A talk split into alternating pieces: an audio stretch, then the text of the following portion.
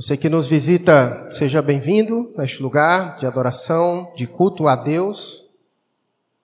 E para nós é motivo de grande alegria poder servir a um Deus tão maravilhoso como nós.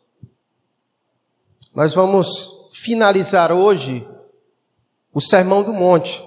Você que nos visita, nós temos feito já desde o de outubro do ano passado, exposição do Evangelho de Mateus, capítulo por capítulo, versículo por versículo, e nós temos registrado as outras mensagens no canal de nossa igreja, PIB Cascavel, Ceará, você pode consultar lá no YouTube e acompanhar todas as outras mensagens que já foram pregadas nesse Evangelho maravilhoso. E hoje nós estaremos encerrando o Sermão do Monte, que começa no capítulo 5 e finaliza aqui no capítulo 7.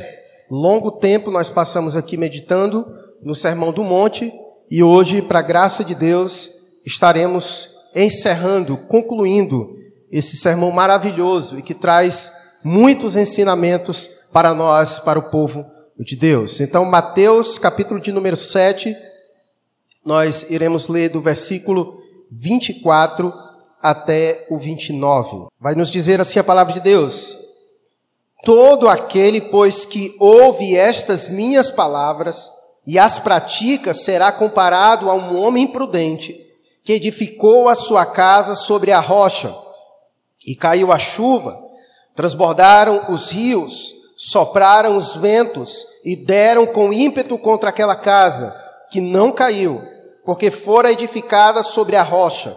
E todo aquele que ouve estas minhas palavras e não as pratica, será comparado a um homem insensato que edificou a sua casa sobre a areia. E caiu a chuva, transbordaram os rios, sopraram os ventos e deram com ímpeto contra aquela casa, e ela desabou, sendo grande a sua ruína. E quando Jesus acabou de proferir estas palavras, estavam as multidões maravilhadas da sua doutrina, porque ele as ensinava como quem tem autoridade e não como os escribas. Vamos orar mais uma vez e pedir ao Senhor que nos instrua por meio de Sua palavra. Deus querido, quanta alegria é poder estar neste lugar e louvar o Teu nome. Só o Senhor é digno de ser louvado e adorado. Pai, grande privilégio sermos instrumento em Tuas mãos instrumentos apenas para glorificar e exaltar o teu nome. Esperamos que o Senhor tenha recebido de nós toda a adoração, que haja verdade, ó Deus, aquilo que sai dos nossos lábios, como aquilo que está em nosso coração.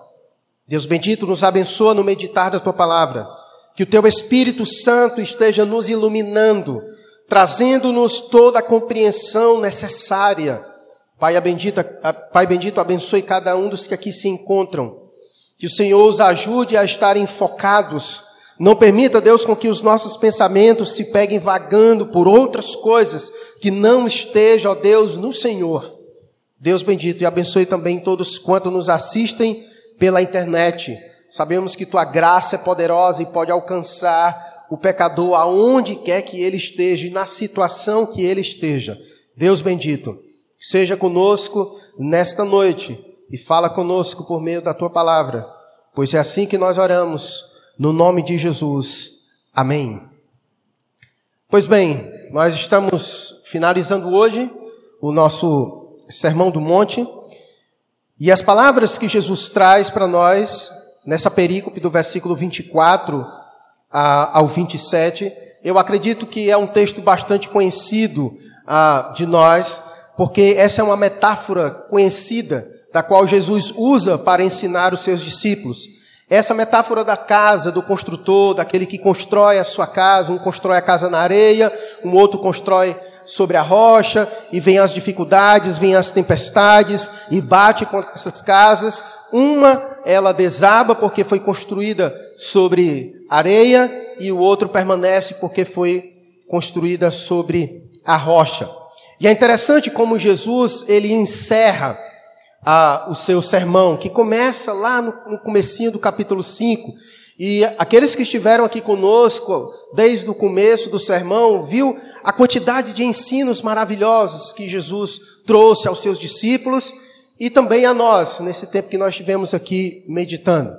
E é interessante como Jesus encerra o seu Sermão do Monte. Ele encerra trazendo-nos advertências. Esse é o tom que Jesus dá no final do seu ensino. Se você ver o final do Sermão do Monte, ele encerra, na verdade, com três metáforas.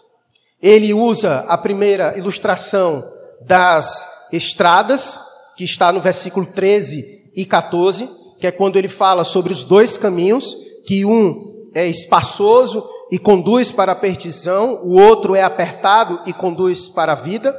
Depois ele vem falar sobre as árvores, a árvore boa, que produz bons frutos, e aquela árvore má, que não produz o fruto bom, que produz o fruto mau, e ele diz que ela vai ser cortada e lançada ao fogo. E agora Jesus vem falar sobre a ideia da casa. E ele vai dizer que uma fica levantada, e no finalzinho do versículo 27 vai dizer que a outra casa vai desabar, sendo a grande a sua ruína.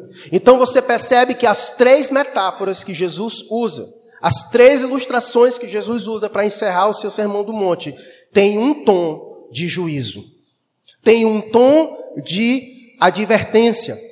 E talvez você pergunte, mas por que que Jesus encerrou os seus ensinos trazendo advertência, falando sobre, sobre juízo, falando sobre a condenação, sobre ruína, sobre destruição, sobre perdição? Por que que Jesus, a, a, na, na metáfora que ele usa sobre as árvores, vai dizer que uma vai ser cortada e lançada ao fogo? Por que que Jesus encerra e qual é a ligação dos seus ensinos com essas palavras de juízo? Qual é a ligação que ele quer trazer? Essa ligação que ele traz encerra os seus ensinos, falando sobre juízo, usando essas três metáforas, está associada ao que ele vai dizer no versículo 24: que todo aquele, pois que ouve estas minhas palavras, minhas palavras quais? Todo o sermão que ele proferiu no monte, tudo aquilo que ele acabara de ensinar para os seus ouvintes. Ele vai dizer que todo aquele que ouve estas suas palavras e pratica será comparado a um homem prudente que edificou a sua casa sobre a rocha. Então, a palavra de juízo que ele traz está associado ao fato de você ouvir o ensino de Jesus e o que você vai fazer com esse ensino que ele trouxe. A ruína do homem imprudente está associada ao fato de que ele ouviu as instruções e não as colocou em prática. Então, as palavras de juízo que Jesus traz, a palavra de advertência, está estritamente associado ao trato que nós damos ao ensino de Jesus. E aqui fica a primeira, a primeira reflexão sobre isso. Nós não podemos, em hipótese alguma, desprezar os ensinos de Jesus.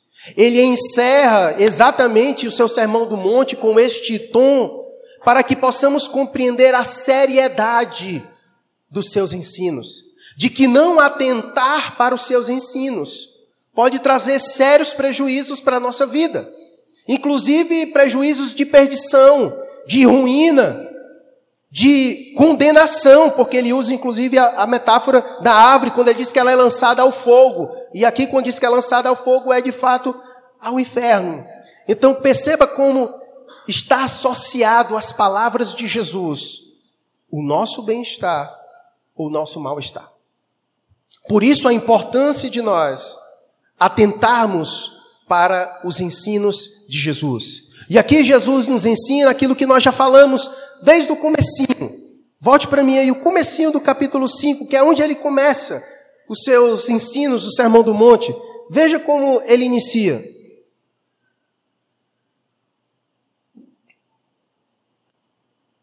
Perceba a importância dos ensinos de Jesus. Antes de começar o capítulo 5, já no final do, do, do capítulo 4, no verso 23, vai dizer a seguinte coisa. No, final, no finalzinho do capítulo 4, no verso 23, diz assim: Percorria Jesus toda a Galiléia, fazendo o quê? Ensinando nas sinagogas, quando começa o capítulo 5, vai dizer que vendo Jesus as multidões, subiu a um monte e como se assentasse, aproximaram-se os seus discípulos. E ele passou a fazer o quê? A ensiná-los.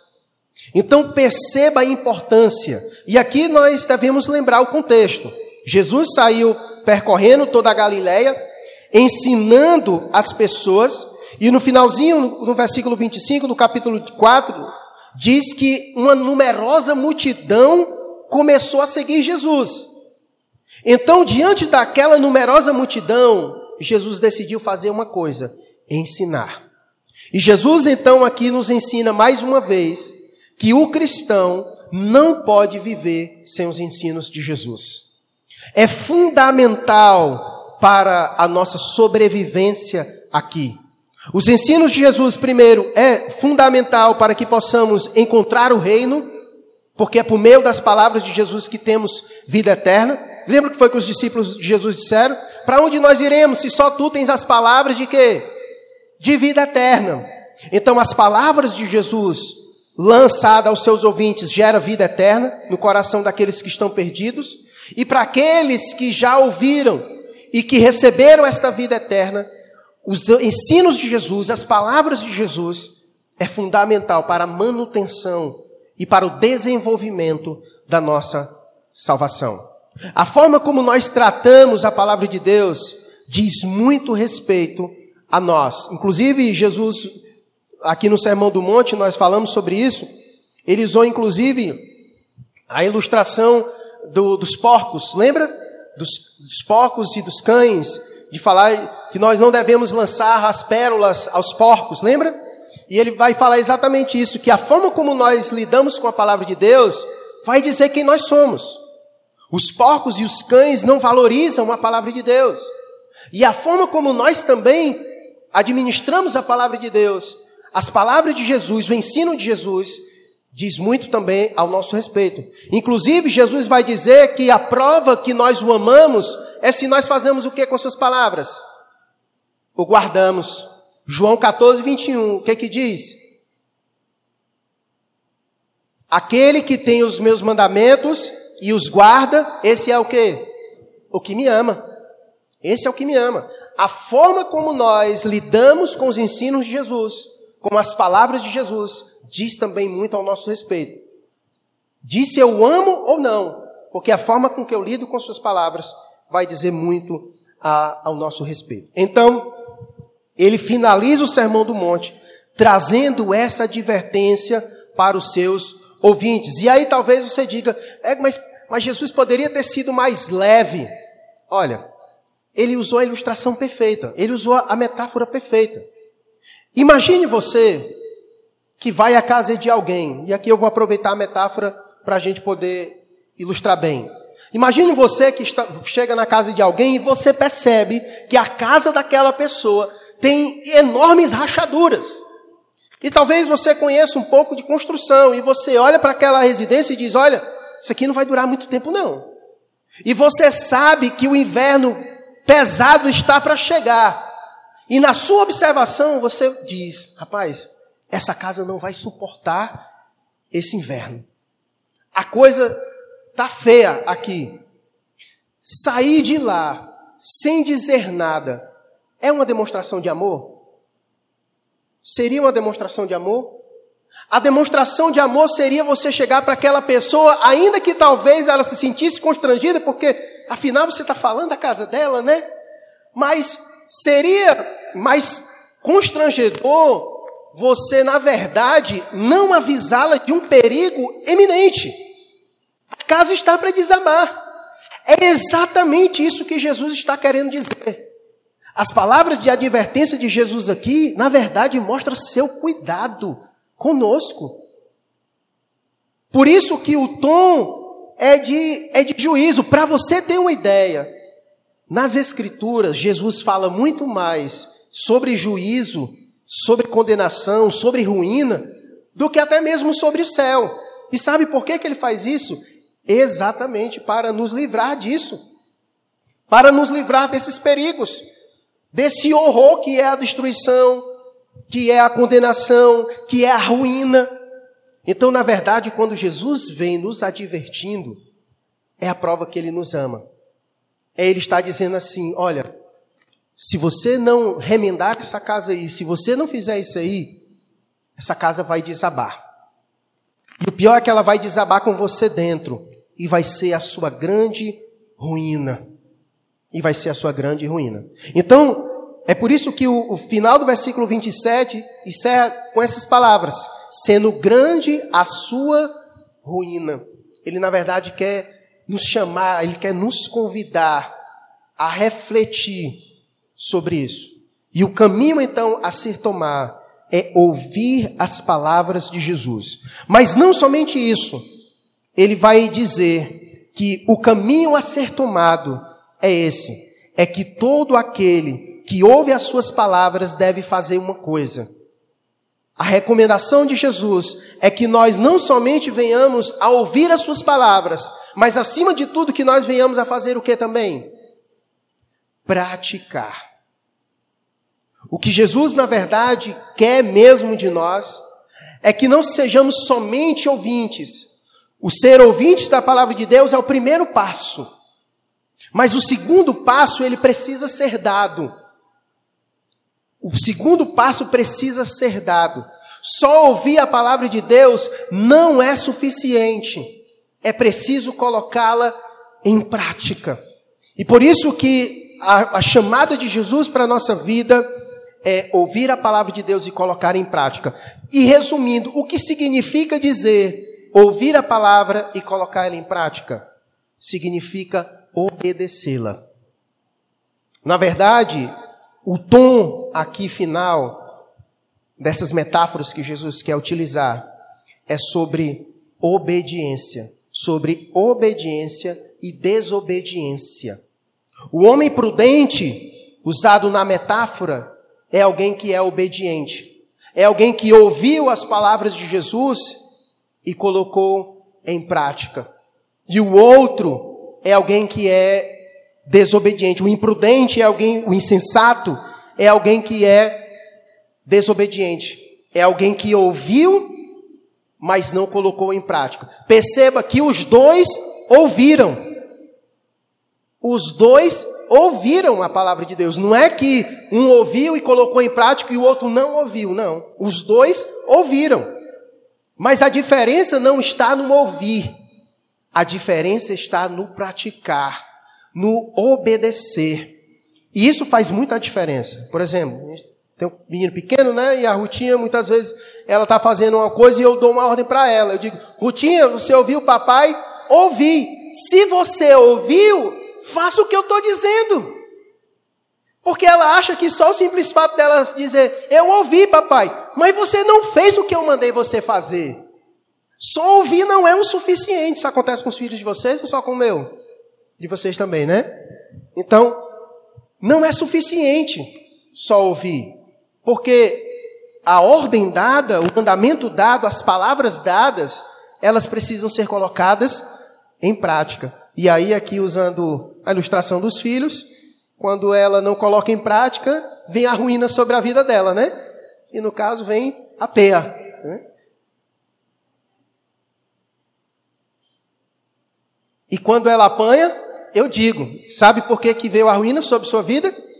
Porque você não colocou em prática as minhas palavras. As minhas palavras e a da sua mãe. É por essa razão que você está apanhando.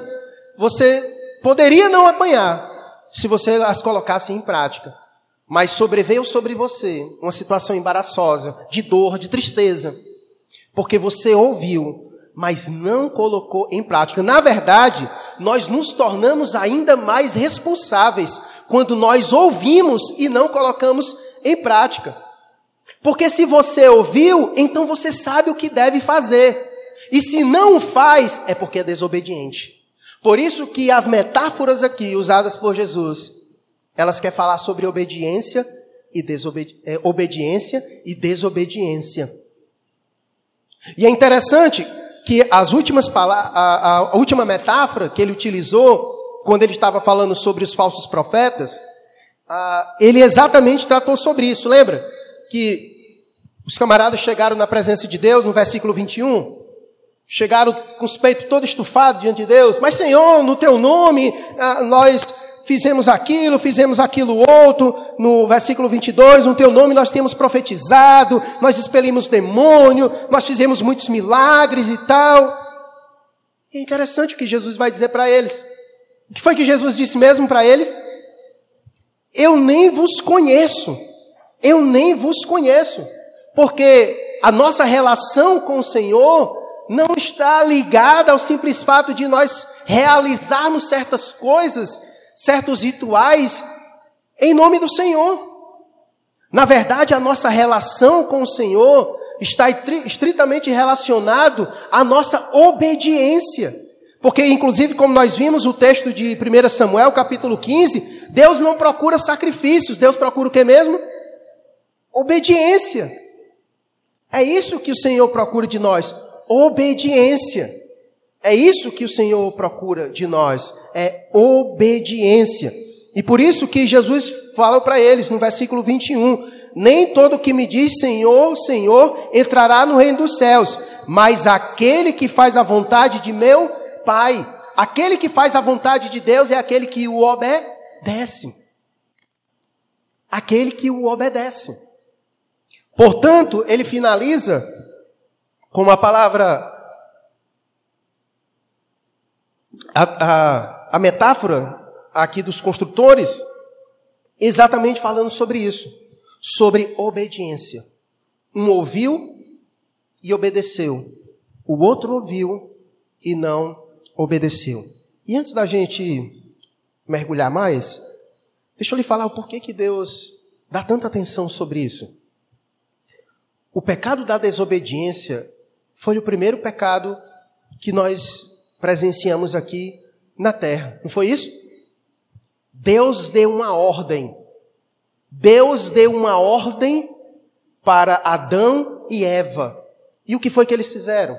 Eles descumpriram a ordem de Deus. Perceba como Deus dá uma atenção especial a essa questão da obediência.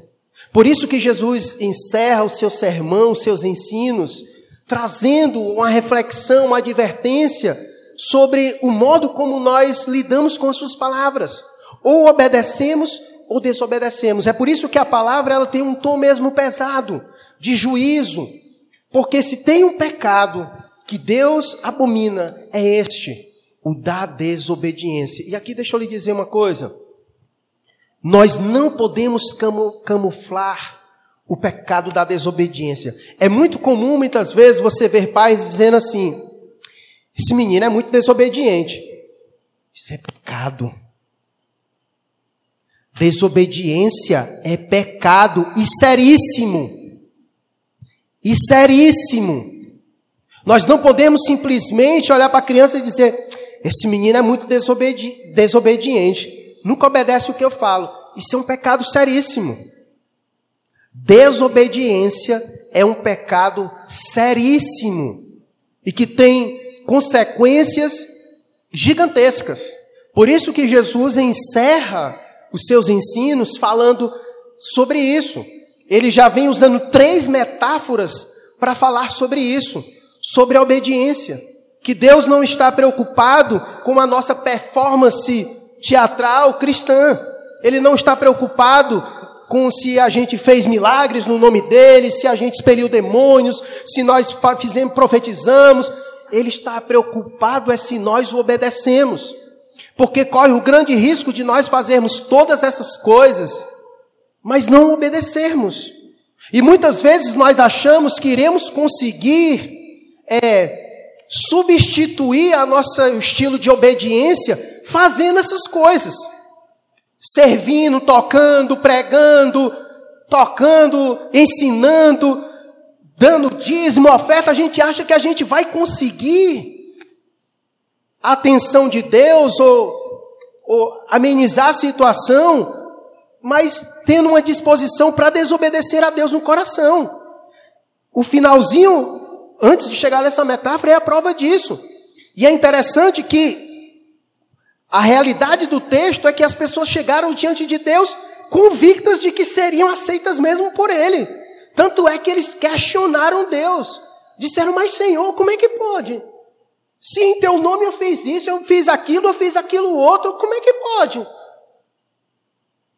E para o assombro deles, Jesus Olha, eu nem vos conheço.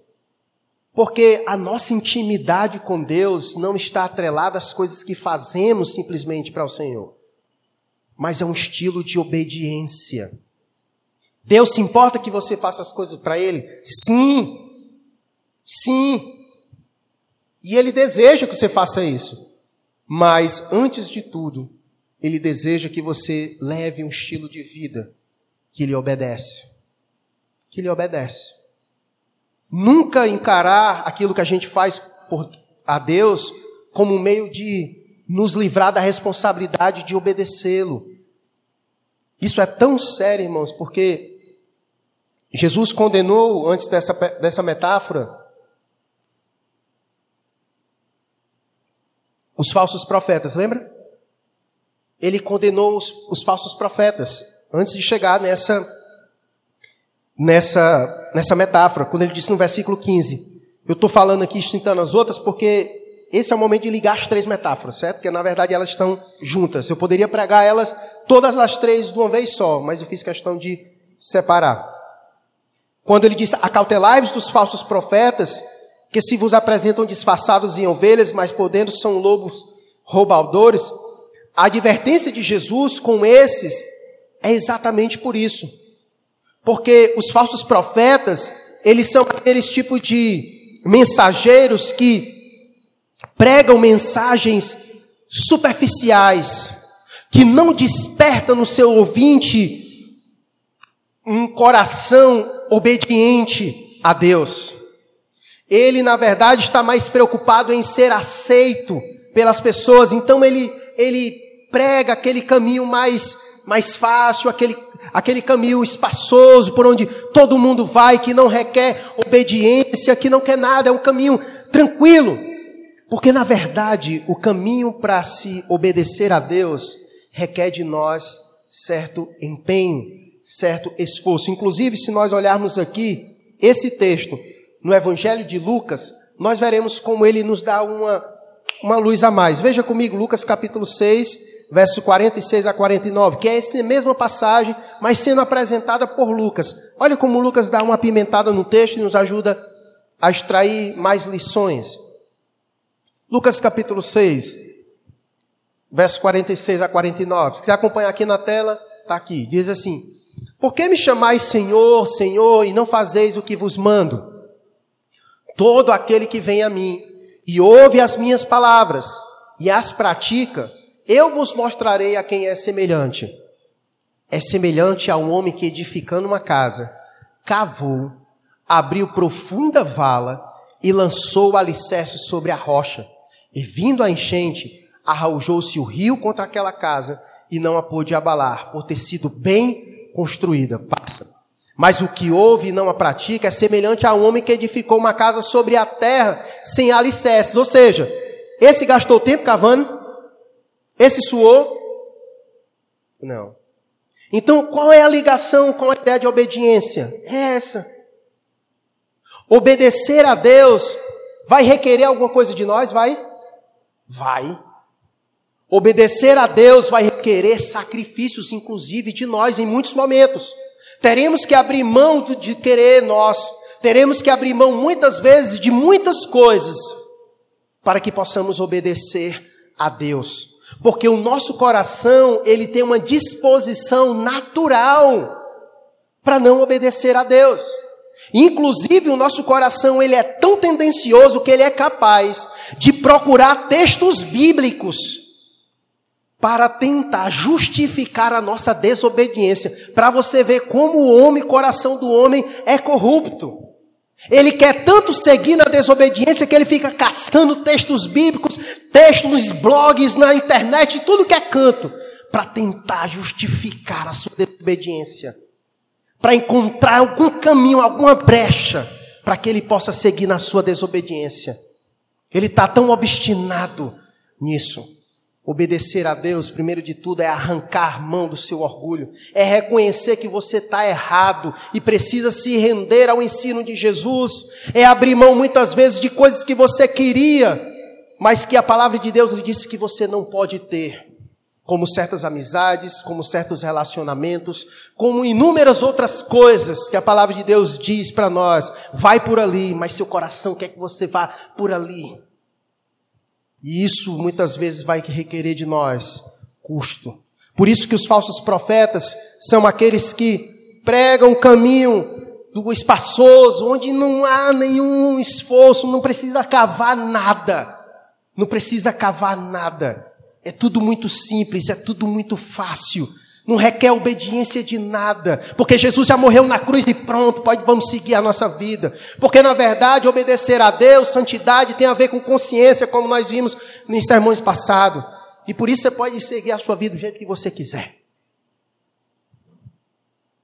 Mas Jesus, nesse momento, voltando lá para o texto de Mateus, nos traz a seriedade dos seus ensinos, das suas palavras, para nós ouvirmos atentarmos bem para aquilo que Ele está nos dizendo.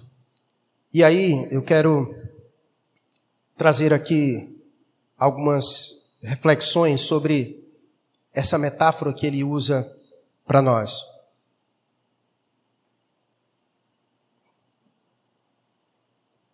Duas aplicações de imediato que nós tiramos. Primeiro, da questão da, da obediência e da desobediência. Nessa metáfora, Jesus vai dizer que aquele que não coloca as palavras de Jesus em prática, ou seja, que não obedece, há uma consequência. Qual é a consequência que ele vai dar? É a do versículo 27. Ele vai dizer que cai a chuva, transbordaram os rios, sopram os ventos, e deram contra aquela casa. E o que, que acontece com ela? Ela desaba, sendo grande a sua ruína. E aqui, aqui é uma aplicação escatológica que ele usa, certo? Para o final das coisas. Até porque o exemplo que ele dá da metáfora da árvore de lançada ao fogo é sobre juízo, mas também essas metáforas de Jesus, ela nos ajuda a aplicações na nossa vida aqui agora. E me ouça bem sobre o que eu vou lhe dizer. É colocado diante de nós, é como se nós fôssemos construtores. E a vida é de construir as coisas. A questão é aonde nós temos construído.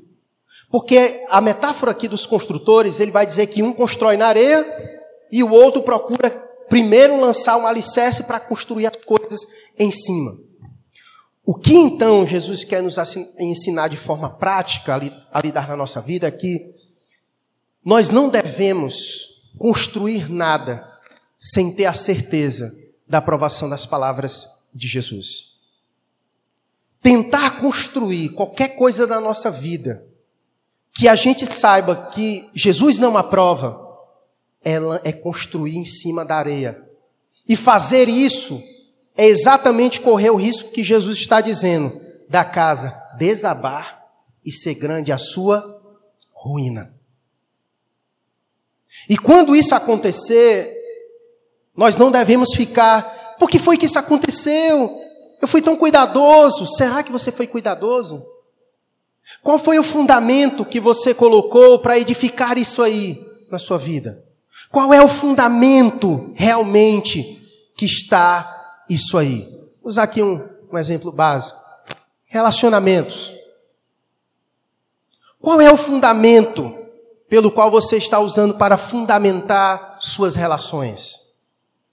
Se o fundamento da sua relação é a desobediência a Deus, já é a base da sua relação, é a desobediência a Deus, eu não preciso ser nenhum profeta para saber o que vai acontecer lá na frente com essa relação. O que vai acontecer com essa relação lá na frente?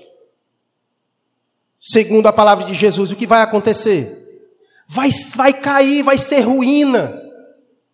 E o pior de tudo é que quando alguém está fazendo isso e alguém chega e diz: Olha, não faz isso não. Está construindo na areia. Está se metendo na minha vida, é? ela não consegue reconhecer cuidado. Aqui das palavras de Jesus, isso que ele está dizendo para nós. Uma advertência, um alerta. Preste bem atenção aonde você está construindo as coisas. Ou você é prudente ou você é insensato. E o insensato aqui é alguém que quer construir as coisas da sua vida, mas quer construir na base da desobediência. Sabe que Deus já desaprovou na sua palavra, mas está insistindo, está insistindo, está insistindo. E aí, meu irmão, grande vai ser a ruína. Porque a palavra de Deus não falha. A palavra de Deus não falha. Do jeito que ela está escrita aqui, acontece na nossa vida. Por isso que ele vai chamar um construtor de prudente e um insensato. O prudente é exatamente esse. É alguém que atenta bem para a palavra de Deus e que todos os seus projetos de vida, ele busca se certificar da aprovação da palavra de Deus para que ele possa construir em cima, porque eu estou só batendo assim, né? Vou fazendo assim, né? Ele, ele procura se certificar do fundamento. Depois que ele se certifica do, do fundamento, agora sim ele começa a construir.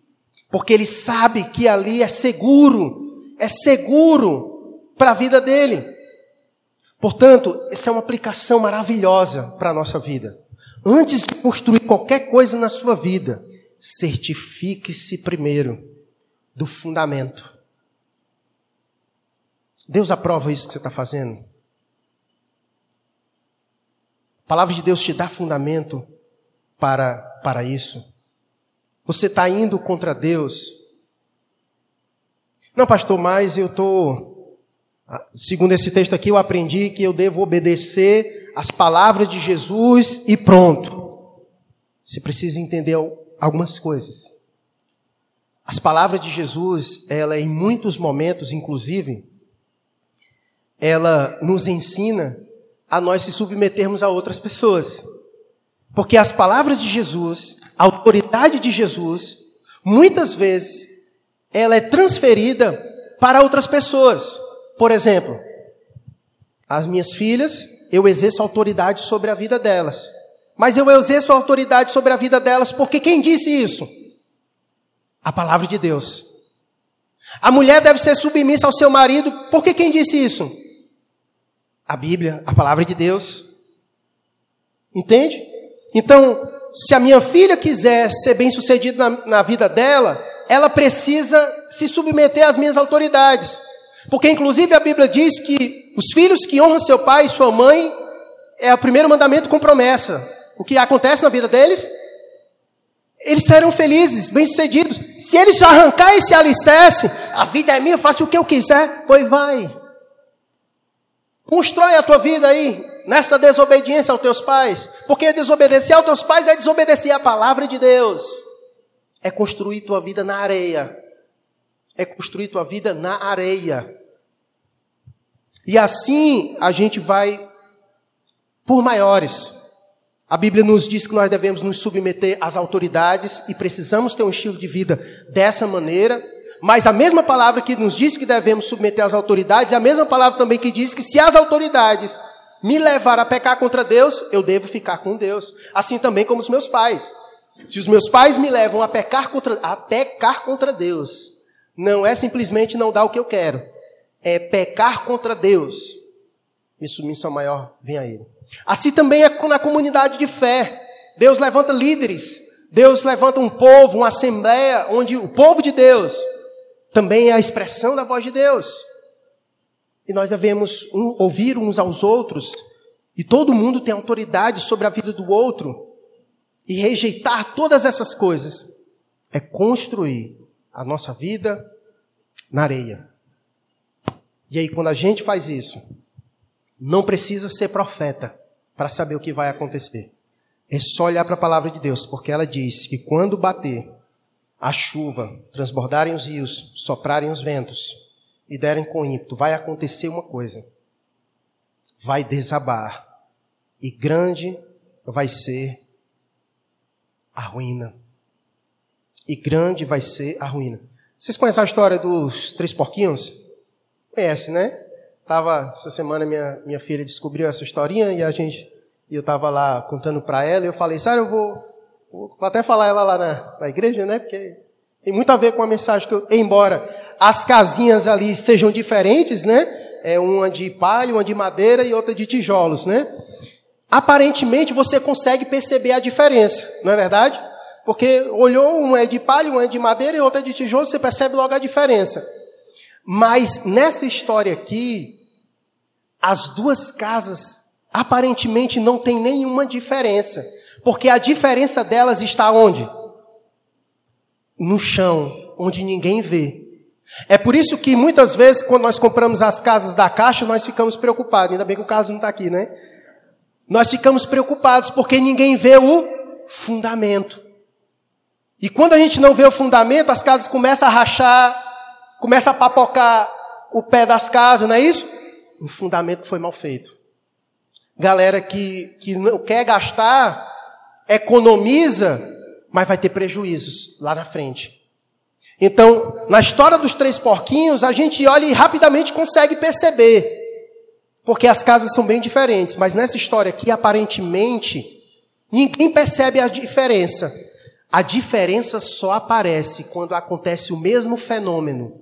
Qual é o fenômeno que acontece que revela a diferença das casas? As chuvas. Né? Vai, vai cair sobre as duas. A mesma descrição do verso 25 é a mesma do, do 27. O que vai fazer a diferença, o que vai, na verdade, tornar visível que as casas não são iguais, porque aparentemente são. Mas só vai perceber o que está lá embaixo quando chegar a chuva, quando transbordarem os rios, quando soprarem os ventos e quando eles derem com ímpeto contra aquela casa. É aí que vai mostrar a diferença. Pode levar tempo? Pode, ninguém sabe quando a chuva vai cair. Mas cedo ou tarde, ela vai cair. Cedo ou tarde, a chuva vai cair. E quando ela cair, a palavra de Deus não falha. É ruína. É ruína, vai desabar. Porque não teve fundamento na palavra de Deus. A, a, o oposto é exatamente o que Jesus quer nos convidar a sermos prudentes. O objetivo de Jesus aqui é trazer esse alerta de modo que chame a nossa atenção, desperte mesmo o pavor dos seus ouvintes e que eles se atentem. Então Jesus está dizendo tudo isso. Ainda assim, você vai construir na areia? E o pior que, que tem é que vai. Né? E o pior de tudo é que tem e vai. E a maioria das pessoas que talvez ouçam uma palavra dessa está no seu coração desgraçado. Eu estou construindo na areia e eu vou continuar. Pois vai. Pois vai. Porque nosso coração é obstinado. É obstinado. É o mestre de obra dizendo: meu irmão, não, mas eu vai, ele vai. Ele vai. Jesus quer nos chamar a ser prudente. A ser prudente. A prudência está nisso aqui. Atentar para o que Jesus está dizendo.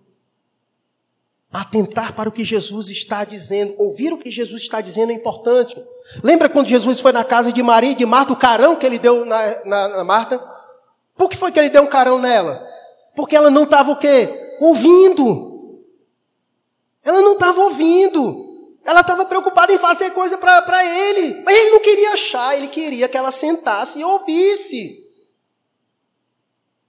Ela, ele queria que ela ouvisse o que ele tinha para dizer. Mas, como eu disse, não só basta. Jesus não só quer que, eu, que ouçamos o que ele tem para dizer. Mas Jesus quer que a gente ouça e pratique. Obedecer. Obedecer. E aqui eu não estou dizendo que Jesus está querendo dizer que você tem que ser obediente sempre, porque você não vai conseguir. Isso eu sei. Em algum momento você vai falhar. O que Jesus está querendo dizer é que isso não deve ser um estilo de vida nosso. Isso não, não marca a nossa vida. Existem vidas que são marcadas por desobediência. Entra ano e sai ano e ali, ali, ali. O que deve marcar em nossas vidas é obediência, um estilo de vida que deseja obedecer a Deus, cai porque é um pecador miserável. Mas ele vai fazer exatamente o que Jesus disse que era para fazer no começo desse sermão do monte. É fácil obedecer a Deus? Só para lembrar de novo, é fácil?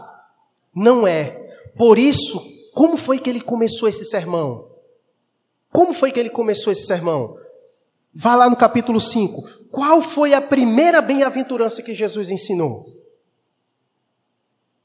Me diga aí, qual foi a primeira bem-aventurança que ele ensinou?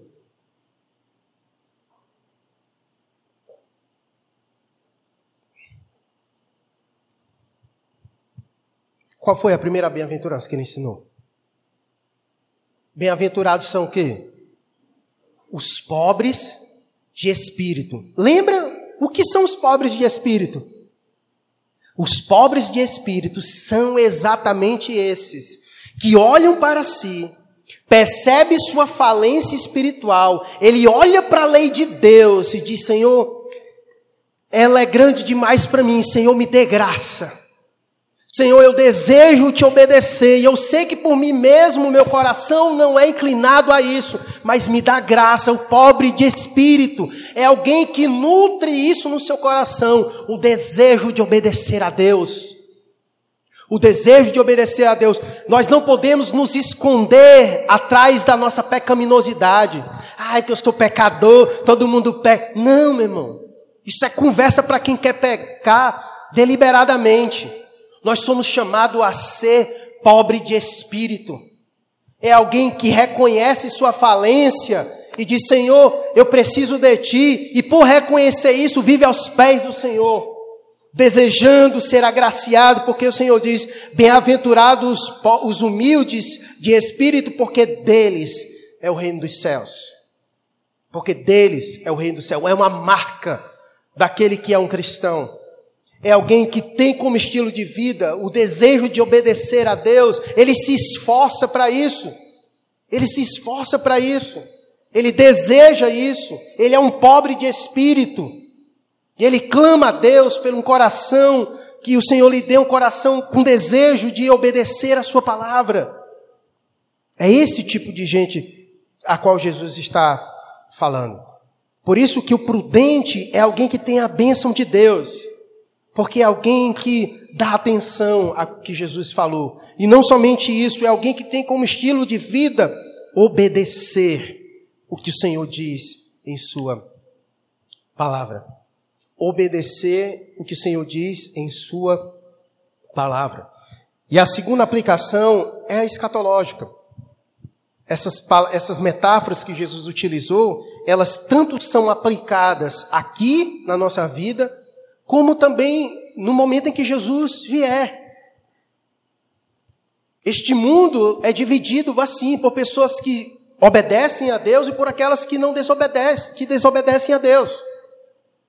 E no último dia se mostrará a diferença na vida daqueles que obedecem a Deus e daqueles que vivem uma vida em desobediência ao Senhor. Jesus tinha tanta autoridade para falar sobre isso, que olha como encerra o Sermão do Monte, versículo 28 e 29. Diz: Quando Jesus acabou de proferir estas palavras, estavam umas multidões maravilhadas da sua doutrina, porque ele as ensinava como quem tem autoridade e não como os escribas. O que ele quis dizer com isso? Havia uma grande diferença dos escribas para Jesus. Qual é a diferença dos escribas para Jesus? Os escribas ensinavam, mas não viviam. Jesus ensinava e vivia. Mais na frente, quando a gente vai caminhando lá para o capítulo 23, a gente vai ver Jesus censurando eles com muito mais força, dizendo: Olha, vocês esperam que os outros sejam assim, mas vocês mesmos não, não movem nada, nem um dedo para vocês viverem assim. Jesus era aquele que ensinava como autoridade.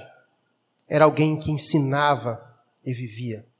Os ensinos de Jesus não é só para ser sabido, mas para ser vivido.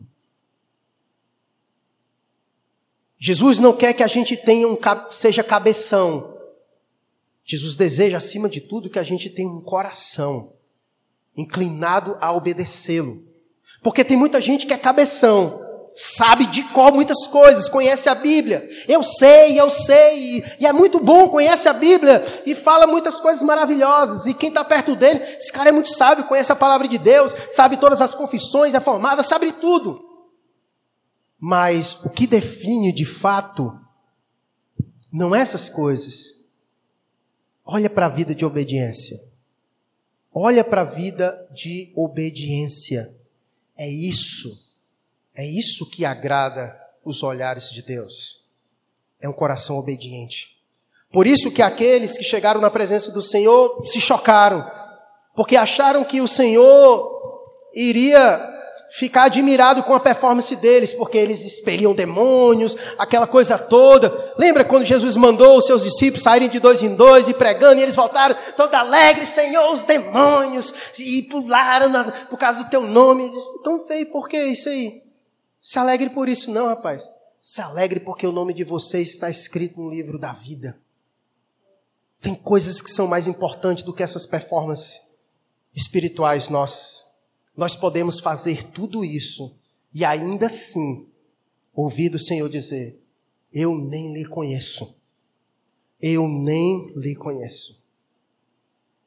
Espiritualidade de um homem não é medida pela sua performance, é medida pelo seu coração, em ser obediente a Deus. Em ser obediente a Deus. Eis que está lançado sobre nós esses fundamentos. Aonde você vai construir a sua vida? Hoje Jesus vem mais uma vez nos orientar como devemos construir na nossa vida. Constrói na areia quem quiser. Mas avisados todos nós fomos de que construir na areia quando cair as chuvas, e vai cair, vai desabar, e grande vai ser a ruína. Mas eu não quero finalizar com isso. Eu quero finalizar, na verdade, incentivando você a ser obediente. E eu sei que dá trabalho. Nós lemos o texto em Lucas. O cara cava, dá trabalho cavar, todo um esforço, dedicação. Obedecer a Deus é renúncia muitas vezes. É abrir mão do nosso querer, da nossa vontade, dos nossos desejos para obedecer a Deus. Meu incentivo para você é continua. Continua porque vai chegar um dia em que você vai ver a diferença. Vai cair as chuvas vai bater as tempestades. E quando isso acontecer, você vai glorificar a Deus e vai ver como valeu a pena obedecer a Deus. Você vai ver como foi recompensador obedecer a Deus. Porque a lei de Deus não falha.